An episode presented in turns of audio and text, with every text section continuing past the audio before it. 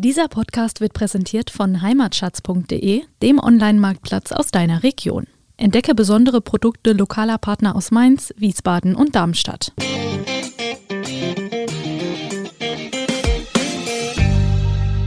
So ein Barrikfass ist auch sehr dekorativ. Mhm. Ja? Also du hast ja auch eins im Hof stehen. Ich habe zwei. Zwei sogar. Mhm. Aha, okay, dann muss ich nächstes Mal nochmal genauer Aber hingucken. der, nee, der steht äh, um die Ecke sozusagen und die werden auch äh, des Öfteren genutzt als Dekozweck. Aber es ist auch einfach im Sommer ein schöner Stehtisch, Klar. muss man sagen. Wir hatten durchaus auch schon mal Vögel drin. Aha. Witzig. Aber der, war, der Wein ist aber schon draußen dann. Äh, logisch, es ist ja nur Deko. Ach so, ja, ja. Wer hat das nicht schon erlebt? Freunde haben sich überraschend angesagt. Bisschen was zusammen kochen, einen netten Abend machen. Schön, aber wo kriege ich jetzt auf die Schnelle den richtigen Wein dazu her? Und welcher soll es eigentlich sein? Weiß oder doch besser rot? Was kostet ein guter Wein? Und woran erkenne ich ihn? Fragen über Fragen. Wir erklären unter anderem, staubt trockener Wein? Warum riecht Wein nach Litschi? Und was haben Pferdeschweiß und Geranien um Himmels Willen mit Wein zu tun? Antworten gibt's von Wein mal eins, dem VRM-Podcast zum Thema. Jede Woche eine neue Folge für Weineinsteiger und alle, die schon immer etwas mehr über Wein, Genuss und allem, was sonst noch so dazugehört, wissen wollten. Am Mikrofon sind René Hart und Tom Elke. Ja, liebe Hörerinnen und Hörer des VRM Wein Podcast Wein mal eins. Hier sind wieder René Hart und Tom Elke. Es geht weiter mit der zweiten Folge der zweiten Staffel und heute lautet das Thema wie, René? Barrik oder wie viel Holz darf's denn sein? So, René, und jetzt kannst du gleich mal zeigen, was du beim großen Meister, also mir, alles gelernt hast. Denn heute fangen wir mal an mit der Frage aller Fragen, wenn es um das Thema Barrique geht. Nämlich, was ist das Whisky-Lacton? Wo trifft man es an und welche Funktion hat es? Du hast zwei Minuten. Oh, ich fühle mich so ein bisschen wie in der Schule gerade. Ja. Tja. Also das Whisky-Lacton ist eine Esterverbindung, die für die Weinbereitung im Holzfass eine bedeutende Rolle spielt. Aha. Ja. Der Duft des frisch geschlagenen Eichenholzes erinnert an jene Aromanoten, die einem im Wein wieder begegnen. Das ist ja, wenn man dran riecht und wenn man schmeckt. dann- Und das bewirkt also dieser Whisky-Lacton. Aber nicht nur, beziehungsweise es ist nicht der einzige Faktor, der bei der Weinvergärung und dem Weinausbau im großen Holzfass oder im Kleinbarrik eine Rolle spielt. Das ist richtig. Aber ich habe das, aber dazu komme ich später nachher nochmal bei einer kleinen Anekdote, die ich dann erzählen will. Ähm, Ich da sag geht's DWI-Fahrt. Ja, natürlich. natürlich. Wenn ich Anekdoten erzähle, immer von Na, DW Pressereisen. ich muss da auch mal mitfahren. Dem, dem, Ernst gibt's ja dem Ernst Büscher müssen die, total die Ohren klingeln. Also Ernst, wenn du mich hörst, ich, äh, ich fahre auch mal mit. Bitte. ja, das sollte man lieber unterlassen. Also gut, äh, äh, wie auch immer, wir machen es jetzt mal wie beim Klößeessen, eins nach dem anderen. Gut. Ja, dass äh, Wein in Fässern aus Holz ausgebaut und transportiert wird, wenn man so will, ist ein alter Hut. Aha. Also erst in der Neuzeit, also ab der zweiten Hälfte des 20. Das ist ja Jahrhunderts, wirklich Neuzeit, ja. kamen Materialien wie Kunststoff oder Edelstahl dazu. Mhm. Das kennen wir ja. Und die Vorläufer der Holzfässer waren aus Blöcken oder Stämmen geschnitzte Behälter und die gab es schon äh, 1000 Jahre vor Christus. Aha. Okay. Aber aus Dauben zusammengesetzte Fässer, wie wir sie heute kennen, sind wohl eine Erfindung der Kelten. Die haben die Römer dann, weil die werden ja immer so alles, was mit Wein zu tun hat, ist alles von den Römern, ja.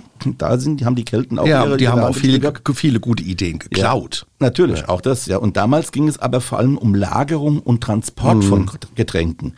Und dass Holz sich auf den Weingeschmack auswirkt, entdeckten die Engländer.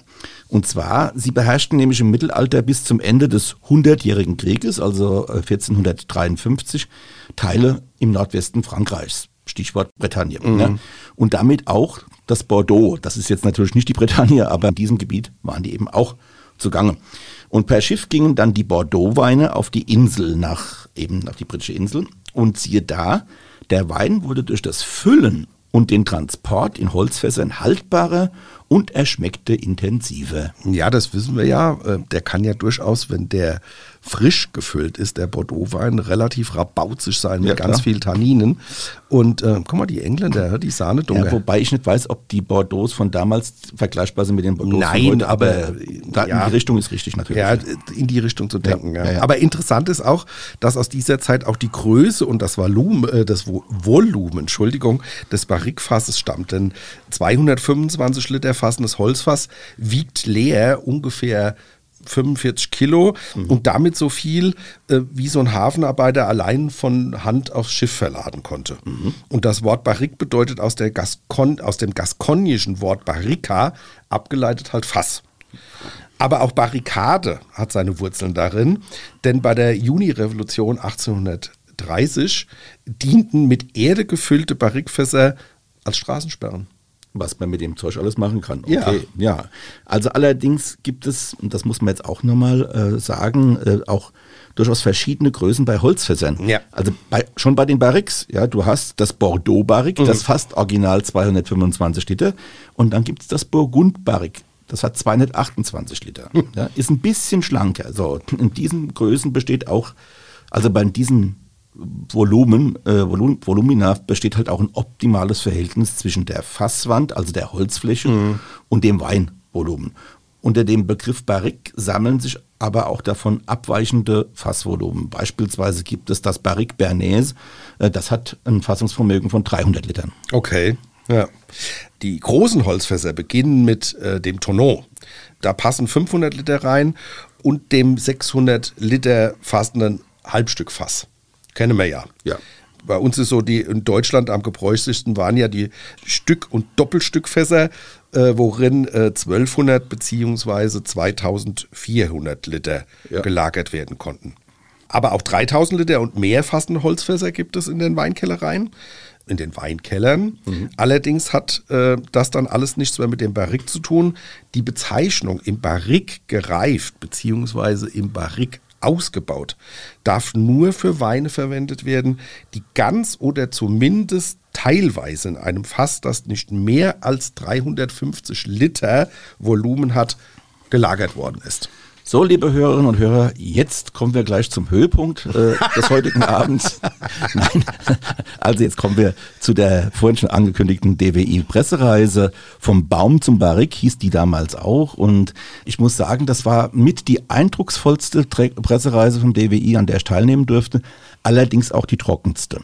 Aber äh, das muss man jetzt nicht weiter ausführen, weil ist klar, es ging da um Holz, es ging da nicht so sehr um Wein. Ja. Schade eigentlich. Äh, ja, und nur am Ende konnten, haben wir eine tolle Barrikprobe in der Pfalz gemacht. Aber gut, Stichwort Pfalz ist richtig, da gibt es das Forstamt Johanniskreuz. Ja. Pfälzerwald ist das größte zusammenhängende Waldstück in mindestens in Deutschland, ich glaube sogar in Europa. Und ähm, da gibt es auch ganz viele Eichen. Manche sind da über 200 Jahre alt. Also ähm, und dieses Eichenholz ist halt äh, für die Weinlagerung äh, äh, wie geschaffen. Ultra. Super, ja. So, und im Holzlager hat uns dann der äh, Mensch vom Forstamt erklärt, wie das alles funktioniert, wie die Bäume gefällt werden, wie die gelagert werden, was da wichtig ist, dass die also, dass man guckt, dass da keine Astlöcher oder die Astlöcher, die, die verringern den Wert und die Einkäufer, und jetzt kommt's, äh, es kommen Einkäufer der großen Tonnerien, also der Fassbauer, also die, die großen Küfereien aus Frankreich, mit, äh, es geht ja dieses, in der Weinszene ist dieses, die Fässer sind aus der, aus, das, aus der französischen Limousine-Eiche oder Limousin-Eiche, Ja. ähm, sind ja hochgerühmt, sicherlich auch zu Recht, aber der Preis der Pfälzer Eiche ist höher als der der Limousin-Eiche. weil die Qualität besser ist. Ja, das ist ja das Verrückte, weil nämlich die, die Franzosen, also die, die Einkäufer kommen in die Pfalz und kaufen dort ein und der, der Mensch vom Forstamt oder was von der Forstanstalt, da, von, da gibt es auch so eine wissenschaftliche Einrichtung, der hat uns dann auch einen, einen Lieferschein präsentiert oder einen, einen Kassenzettel, wenn man Okay. so will. Und da war dann, da war dann eben gelistet der Preis, der bezahlt wurde und der war dann deutlich höher als der für die Limousineiche, also die Pfälzer Eiche. Tolles Produkt. Und vielleicht auch nochmal, um das so ein bisschen in Relation zu rücken, das Eichenstammholz für den Fassbau, das kostet ungefähr zehnmal so viel wie das Holz anderer Bäume. Und das ist ja schon mal auch mal eine Aussage. Und wenn man jetzt weiß, dass im Moment gerade Ja, ja. die Holzpreise eh gigantisch in die Höhe gestiegen sind wegen der Bautätigkeit mit Holz auf der ganzen Welt. Ja, also China kauft unglaublich viel Holz auf. USA. USA ganz viel, ja. Also wie gesagt, und in Dürk, Bad Dürkheim selbe Reise, wir sind immer noch äh, mit dem DWE unterwegs, dürfte ich bei der Küferei Gies miterleben, wie Weinfässer, also auch Barriques entstehen. Und ich muss sagen, diese Szenerie auf diesem Hof da von der Küferei, das hat mich unglaublich beeindruckt, mhm. weil das ist noch echtes Handwerk. Ja. Das sind so Rauchschwaden über den Hof gezogen und da siehst du auch Leute im Arbeitskittel da rumrennen, also äh, mit Lederschürze. Und, Männer. Ja, ja, und das ist also richtig das Handarbeit, ja. das Handwerk, ja. Da muss man sagen, der Diplom-Önologe und Böttchermeister, Böttcher, das ist der alte Begriff auch mhm. dafür, äh, Michael Gies, der fertigt mit seinen Mitarbeitern immerhin 400 bis 500 Werks im Jahr. Und Gies ist einer von drei in Rheinland-Pfalz noch verbliebenen Fassküfern. Ja? Mhm. Als wir damals da waren, befanden sich vier Barricks in der Mache. Die Dauben sind dann da so auf einer Metallunterlage aufgestellt. Ja? Mhm. Und dann innen brennt dann so ein fein auf, aufgeschichtetes äh, Eichenholzfeuer. Und auf das erwärmte Holz durch das Feuer wird dann Wasser aufgespritzt. Mhm. Ja? Und dadurch werden die Dauben eben biegsam und die werden dann mit so einem Salz hochgehalten und dann in die richtige Form zusammengezurrt. Und das dauert so eine halbe bis dreiviertel Stunde, dieses Verfahren pro Seite. Genau. Und äh, genau dieselbe Zeit nimmt das sogenannte Toasten, also dieses Ausräuchern der äh, Fässer in Anspruch. Äh, das ist ein ganz wichtiger Arbeitsschritt. Die Temperatur des Feuers entscheidet nämlich über die Stärke der später an den darin gelagerten Wein abgegebenen Rauch und Vanillearomen. Ja, und da gibt es also der Michael Gies beispielsweise, der toastet seine Barrikfässer in vier Stufen. Ja? Ah, okay. Also von 160 Grad in der Kategorie Medium Minus mhm. bis zu 200 bis 230 Grad beim Heavy Toasted. Mhm. Während des Toastvorgangs wird das im Holz enthaltene natürliche Bindemittel der Zellulose, also des Holzes, mhm. Lignin heißt das, Lignin, durch die Erhitzung in Aromastoffe umgewandelt. Mhm. Wir hatten vorhin das Whiskylacton. Bei dieser chemisch nennt man den Vorgang Pyrolyse, mhm. entstehen als Abbauprodukte des Lignins unter anderem Vanillin, also Barrique, klar, mm. Vanillearomen. Äh, Noten, ja. ja. Und dann eben die sogenannten Furane und die sorgen für die rauchigen Aromen mm. im Barrique. Also das sind genauso diese beiden Dinge. Und nochmal ganz kurz zum Whisky-Lakton. Auf dem Holzlagerplatz in Johanniskreuz, da hat der Förster dann mal so ein Stück frisch geschlagene Eife abgeschnitten, ja, und hat sie äh, uns mal zum Riechen gegeben. Das roch wirklich wie so ein Whiskyfass. Mm. Ja. Also ja. ist in der Tat dieser Geruchsstoff. Ja, mm. ja und Arbeitszeit pro Barrique?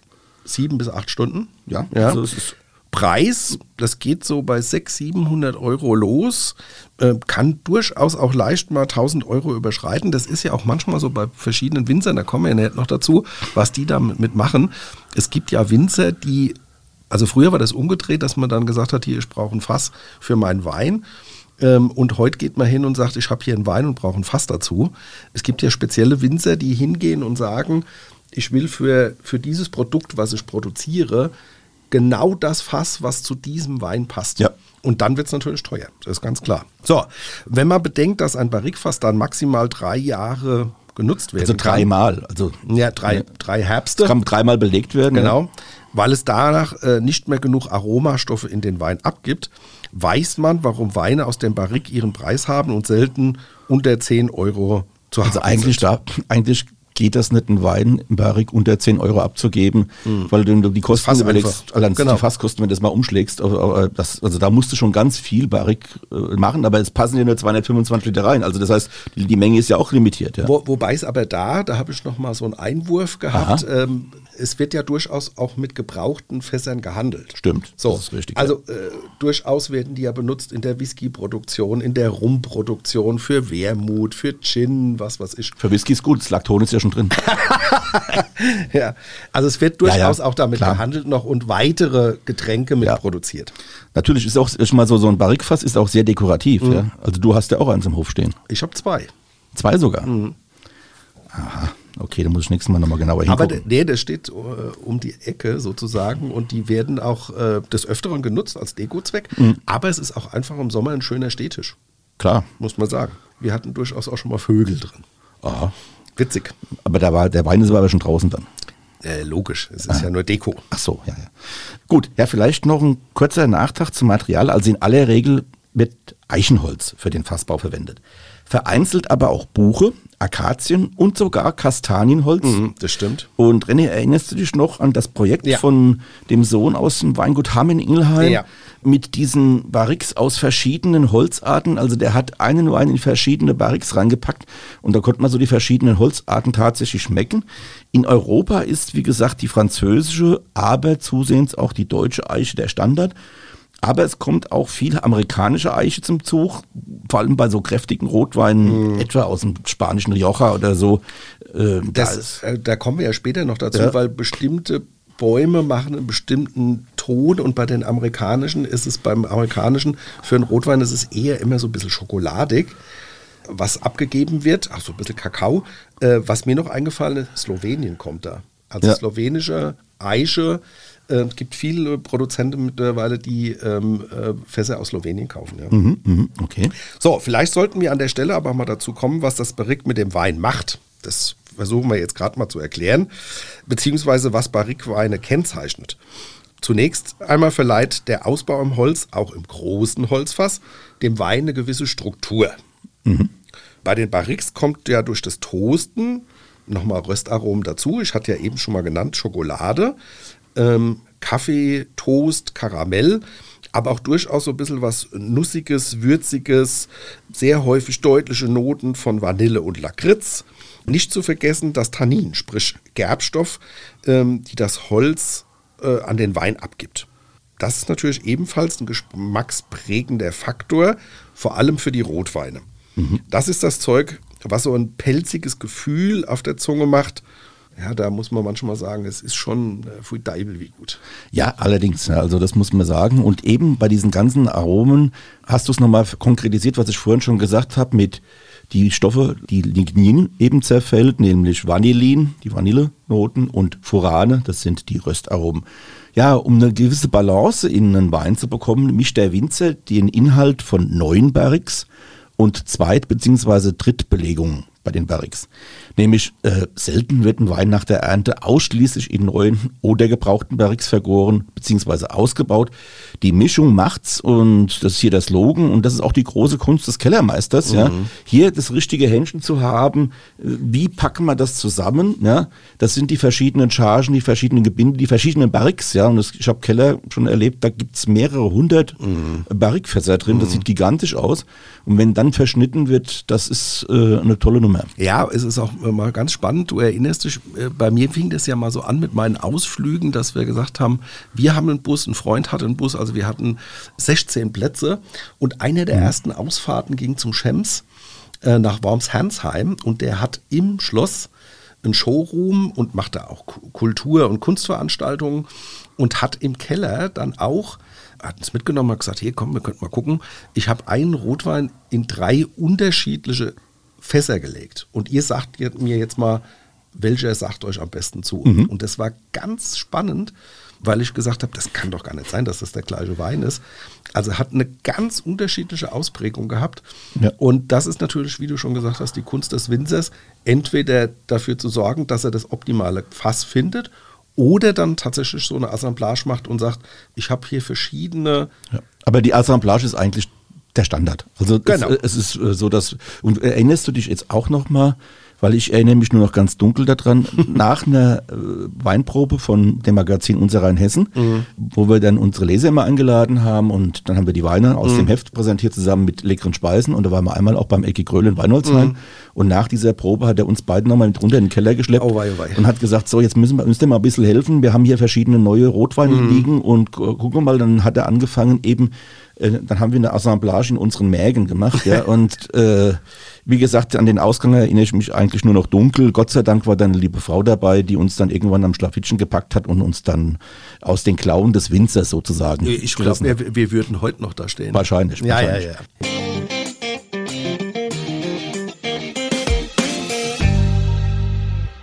Hier ist sie wieder, wie in jeder Woche, unsere Weinentdeckung für euch. Jetzt wird's rot, René. Und zwar, ich sehe rot und du auch, allerdings tief, tief dunkles Rot. Joa, ja, ganz schöne Farbe. Bei dem 2016er Ockenheimer Laberstall Barrique Trocken aus dem Weingut Bungert Mauer in Ockenheim. Da freue ich mich drauf. Gehen wir mal direkt zum Wein ähm, und vielleicht auch zur Rebsorte. Der Regent ist somit die älteste pilzwiderstandsfähige Sorte. Aber irgendwie hat sie trotzdem den Durchbruch nicht so ganz geschafft. Schade eigentlich. Ja? Also ich Ähm, bin ein großer Freund von Regent, muss ich wirklich Wenn sagen. man ihn so macht wie der Matthias Bungert, auf Ja. jeden Fall. Also wenn man wenn man nämlich sieht, was er aus diesen Regenttrauben macht, ist das wirklich tatsächlich völlig unverständlich, dass der Regent sich nicht durchgesetzt hat. Ähm, rote, also ich sage jetzt mal so, rote Granate, das ist ein Wort, das du ja ganz gern benutzt, Granate, die als Menübegleiter, aber auch als Solist absolut perfekt ist. Mhm. Ja. Vielleicht äh, riechen wir mal erstmal ein bisschen an, ins Glas rein. Ja, vor allem die, die Farbe, dieses, Ja, dieses tiefdunkel. tiefdunkle, boah, Rubinrot, muss man schon fast sagen. Ja. Boah. Tja, jetzt haben wir gar nicht angestoßen, haben schon den Wein im Mund. Machen wir es anstoßen hinterher, komm. Du hast schon richtig gesagt, tiefdunkles Rubinrot, in der Nase so dunkle Beeren, Pflaume, wunderbare Röstaromen. Der war natürlich im, im Holzfass, die Holzwürze ist auch dabei.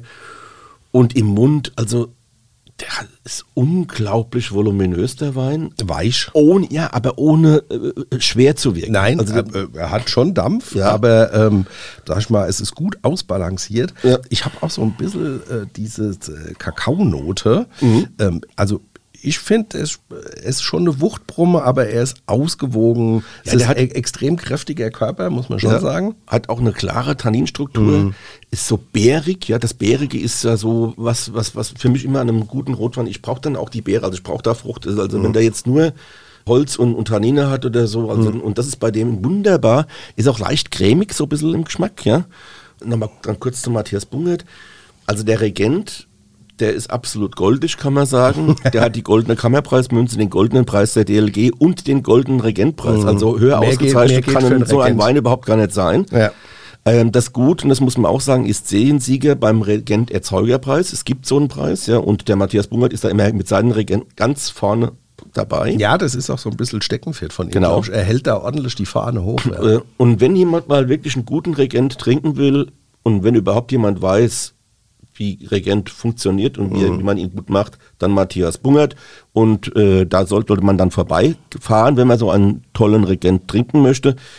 Ähm, Zumal man ja sagen muss, es ist ein 216er, der ist schon schön Ja, gereift. der ist schon super Aber gereift. auch da ist jetzt wieder ein Potenzial. Ja. Äh, für die nächsten Jahre, für ein Jahrzehnt, äh, kann man da viel Spaß dran haben. geht bestimmt auch noch, ja. Wenn man das beherzigt, dass man, so wie wir in einer Podcast-Folge hatten, halt gut lagert. Wenn der gut gelagert ist, auf jeden Fall. Ganz kurz noch zum Weingut.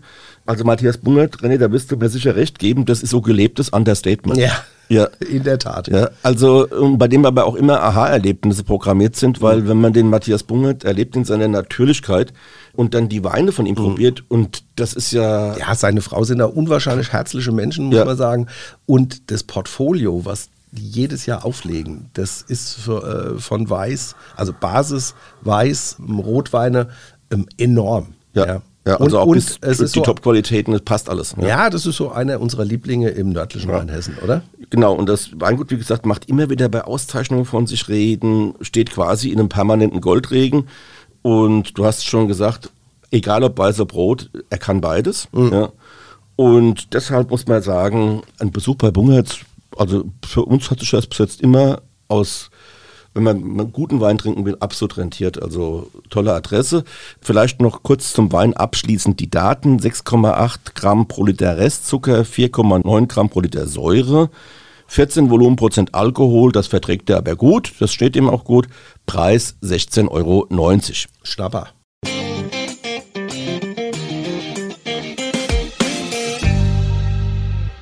In den vergangenen Jahren wird das Thema äh, Barrique auch beim Weißwein immer populärer. Es werden also immer mehr weiße Weine ausgebaut. Äh, absolut geeignet dafür äh, sind natürlich Sorten wie Chardonnay, Weiß oder Grauburgunder, weil Also die Burgunder. weil die ja. unwahrscheinlich viel Druck schon mitbringen und manchmal schon jetzt auch in den letzten Jahren so alkoholisch werden, dass die halt schon ein bisschen abgepuffert werden müssen. Das macht das Holz ja auch. Sie halten mehr Dichte, mehr Schmelz, ähm, ja, eine gewisse Cremigkeit und Opulenz weiß ich gar nicht so, weil Opulenz sind sie ja meistens schon. Du kannst jetzt nicht so einen dünnen Wein, das sind ja meistens schon Ja, auslesen. aber das Holz strukturiert diese Opulenz. Danke, strukturiert. Ja. So. Ähm, und wir mögen das ja äh, durchaus sehr gerne. Also Ja, ich ja. mag ja auch gern so ein bisschen barocke Weine. Ja, wir verkörpern ja auch. Äh, Und die Weißen aus dem Barrique haben auch einen gewissen Nachhall und eignen sich zudem auch äh, als besondere Menübegleiter. Und ähm, Stichwort äh, infrarot getoastete, also die Weißwein-Barriques Barriques, haben natürlich eine andere Toastung als die Rotwein-Barriques. Ja, allein schon, weil da Infrarot im Einsatz ist, ja. Ja, und na, nee, auch da, weil die, die Weißweine oft nicht so lange im Holz liegen müssen wie die Das Rotweine. ist auch richtig. Das da ist es da eher schädlich, ja. Also Genau. beispielsweise, was gar nicht geht, ähm, Riesling. Also ich habe, kann sein, dass es irgendwo funktioniert, aber ich habe jetzt zwei, drei Rieslinge aus dem Barrique probiert. Ja, ist eher ungünstig. Uh, weil nämlich da, der Riesling hat halt eine sehr hohe Säure in der Regel und diese Säure, die beißt sich dann so mit diesen Röstaromen. Also ich habe noch keinen Riesling aus dem Barrique getrunken. Wenn ihr irgendwo bei euch zu Hause einen im Keller habt, Schickt's uns schickt zu. uns zu. Wir probieren das gerne. Aber also ich habe keinen, ich habe noch keinen Riesling. Nein, ich muss auch sagen, ich, wenn ich jetzt mal gerade noch mal so kurz Aus revue, ähm, habe ich jetzt ehrlich gesagt Ich- auch also jedes Es sei Mal- denn, es ist ein Orange oder was weiß ich. Ja, ja, das vielleicht schon, ja, So, da, da funktioniert es. also mich hat's immer geschüttelt, ja. Ja, da, da muss man auch sagen, da ist das große Stück fast bei uns einfach äh, das Mittel der Wahl für einen Riesling. Ähm, da kann der optimal rein. Genau. Ja. Ich habe nämlich noch einen Meister seines Fachs zum Thema Weißwein, Blauer Silvaner. Was fällt dir da ein? Hermann Weber Gealgesheim. Also der Hermann ist echt eine gute Nummer, der äh, macht fantastische Weine und äh, durch einen witzigen Zufall kam er auch äh, in einer Kooperation mit einem äh, Professor aus Geisenheim zu einem äh, Weinberg Blaue Silvaner und den hat er seit Jahren jetzt auf der Karte. Das ist praktisch die ursprüngliche Form des Silvaners, deswegen blau, weil die blauschalig sind. Und da ist es auch so, wie, wie ich immer sage, so ein, so ein Fitzelchen Butter in der Soße. Und genauso macht er das mit dem Silvaner. Der ist Und schon, den legt er ins Barrique. ja, in, äh, Infrarot getoastet. Ah, ja, Also okay. nicht zu viel, sondern wie gesagt, wie das Stück Butter, um den abzurunden, Ja. um geschmeidig zu Kann ich mir machen. beim Silvaner auch gut vorstellen. Und dann, der hat so eine schöne Mirabellennote und also ähm, fantastischer Wein. Wer mal in der Nähe ist, Hermann Weber, Gau Algesheim. ja, ich werde demnächst da mal in der Nähe sein. Äh, ja, schätzt, ja, ich weiß auch warum. Ja, eben. Ja. Also in Deutschland hat das Barrique, äh, um jetzt mal wieder ernsthaft äh, zu werden, äh, das Barrique in den 80ern Einzug in die Keller der Winzer gehalten. Also anfangs war das alles noch sehr umstritten. Also diese Form der Weinbereitung, rote Weine vergären nämlich auch im Barrique. Ja? Also bei den Weißen, da lagert man sie mal eigentlich nur drin, aber bei den Roten, die werden da auch dann drin vergoren. Und der Ausbau in diesen kleinen Holzfässchen sind im Prinzip mittlerweile absolut gebräuchlich. Aber in den ersten Jahren wurden Barriques auch regelmäßig bei der Qualitätsweinprüfung angehalten. Fehltöne, also der Holzwein, das ist, war ein Fehlton und wurde auch als Holzwein abqualifiziert. Der renommierte Weinrechtler und Gründer der Weinbruderschaft Rheinhessen, der sehr verdient, verdienstvolle Professor Hans-Jörg Koch, zählte seinerzeit zu den Kritikern. Das Barrique verändere das Naturprodukt Wein und sei daher abzulehnen, sagt er. Und das ist natürlich nicht so einfach von der Hand zu weisen. Er hat im Prinzip recht, ja, weil das Holz hat ja schon eine Geschmacksauswirkung auf den Wein. So. Aber ich sage jetzt mal so, ich finde, dass durch den Barrique-Stil auch das Tableau erweitert wird. Des Weingenusses, des Weingeschmacks, der, der Sensorik, ja. Und ich empfinde das als Bereicherung für die Weinfeld. Weinwelt, Entschuldigung. Wie geht's dir damit, René? Ich sehe das auch so, zumal das ja jetzt nicht die Massen sind, sondern das sind ja Top-Weine, die da reingelegt werden. Und wie du schon gesagt hast, wir reden hier von 225, 300 Liter, so, das sind ja kleine Chargen, die da produziert werden. Ja gut, Über- mittlerweile auch schon, Bei, auch in Mengen, ja. ja, bei uns aber, sage ich jetzt mal, in den VRM-Anbaugebieten jetzt sind das ja kleine äh, Produktionen. In der Regel, In in der, der Regel kleine. Das ist ja nochmal so ein Sahnebonbon, wo der Winzer macht, da habe ich jetzt mal einen rausgehauen und sowas. Ja, Ja. das ist unser Top, Top, Top-Produkt und sowas. Also ich denke, es ist am Ende auch eine Geschmacksfrage. Also wie mein Vater, ich habe den in der ersten Folge schon mal äh, zitiert, wie mein Vater früher mal gesagt hat, der eine isst gern Handkäse und der andere gern Schmierseife.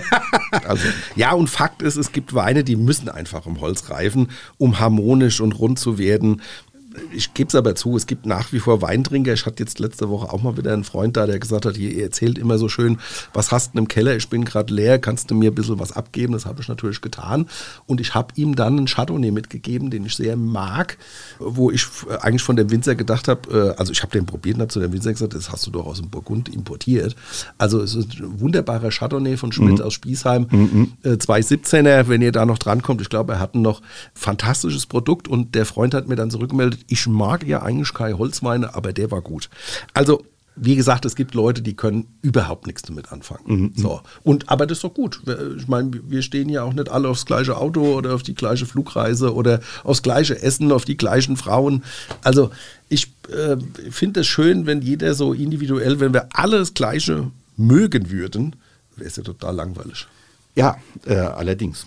Lange Diskussion gab es auch um den Einsatz von äh, kostengünstigeren Alternativen zum Barrik.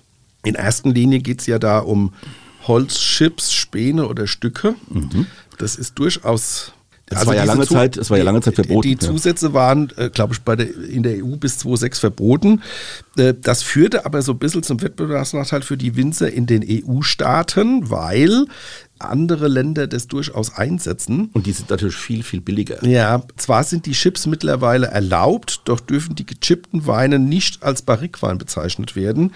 Nicht erlaubt in der EU ist nach wie vor der Zusatz von künstlichen Aromen und das finde ich auch ja. gut so.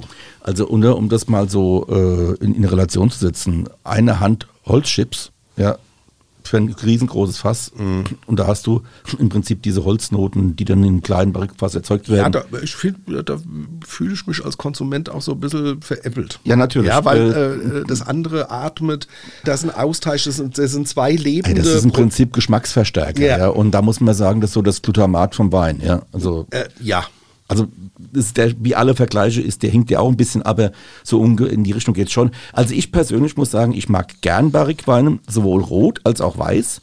Und wie eben schon gesagt, bleibt mir weg mit den Chips, weil das ist für mich eigentlich nur eine kommerzielle Nummer. Klar, Winzer müssen überleben, aber ich denke, wenn man bei Regionalität, bei Herkunft, Ursprung, Authentizität ist, und dann ist man auch beim Barrikfass. Und das kostet halt einen Ticken mehr, aber das gehört für mich eben dann auch dazu. Ja, und wenn Chips äh, zum Rotwein, dann bitte nur äh, Pfälzer Schio.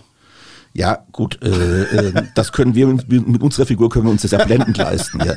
Äh, ja gut, also aber nochmal zum dem Ballzug, also ich zahle dann auch gerne ein paar Euro mehr. Ja. Denn der Unterschied, das behaupte ich jetzt mal, es gibt Winzer, die sagen, das schmeckst du nicht raus, ja, äh, schmeckt keiner raus.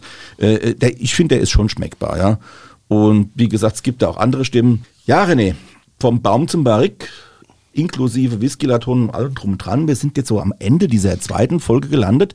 Was hat man denn heute alles? Also wir haben äh, mal darüber gesprochen, historisch, wie kam es denn überhaupt dazu? Dann haben wir gesagt, welche Größen gibt es? Was gibt das Holz ab? Du hast äh, vom DWI, von der DWI-Reise wieder erzählt, im Pfälzer Wald. War ich selten. Warst, warst bei einem Köpfer, schräg, äh, Köpfer. bei einem Küfer, Schrägstrich, Böttcher. So, so passiert's, weißt du, das ist wieder ja, Freudsche. Im Mittelalter waren diese Leute vielleicht auch Köpfer. Aber ja, aber äh, wir haben äh, mal so einen kleinen Rundumschlag gemacht und haben gesagt, was macht Sinn, was macht keinen Sinn. Ich würde sagen, das ist so ein ganz spannendes Thema. Wenn ihr da noch nicht so viel Erfahrung habt oder wenn ihr sagt, äh, da habe ich mir überhaupt noch nicht dran getraut, dann fragt doch mal bei eurem Lieblingswinzer und sagt, was hast du da verwendet, was hast du für Fässer, warum das und hin und her und die stehen da Rede und Antwort und dann kann man sich da auch mal so ein bisschen eintrinken, wenn man es denn mag. Und wenn man einen Winzer gut kennt mhm. und wenn der ein entsprechendes Vertrauen noch aufgebaut hat. Mhm. Und dann kann es auch sein, dass man vielleicht bei ihm mal mit im Keller dabei sein darf, wie der die verschiedenen Fässer gegeneinander probiert und wie der seine Assemblages, also seine Verschnitte herstellt.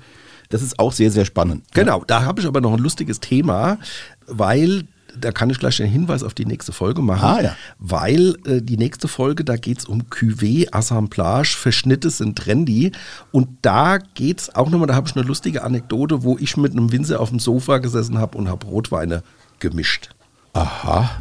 Ja, da kann ich mithalten. Nämlich war ich mal auf einer DWI-Pressereise. Nein, äh, das, äh, das erzählen wir nicht jetzt, das erzählen wir beim nächsten Mal. Ich fand es wieder ganz nett mit dir heute. Ich sage einfach mal Gute. Danke und bis bald. Tschüss. Das war die heutige Ausgabe vom Weinpodcast Wein mal eins der VAM. Jede Woche auf ein Glas Wein, spannende Themen rund um den Weingenuss und das kleine Einmaleins des Kultgetränks. Mit den beiden Gastgebern Thomas Elke, VRM-Reporter und Weinjournalist und René Hart, Weinentdecker und Veranstalter von Genussmärkten. Ihr wollt noch mehr spannende Geschichten, Reportagen und News aus eurer Region? Dann probiert doch einfach mal unser Plus-Angebot aus. Einfach reinklicken unter vrm-abo.de slash podcast. Ein Angebot der VRM.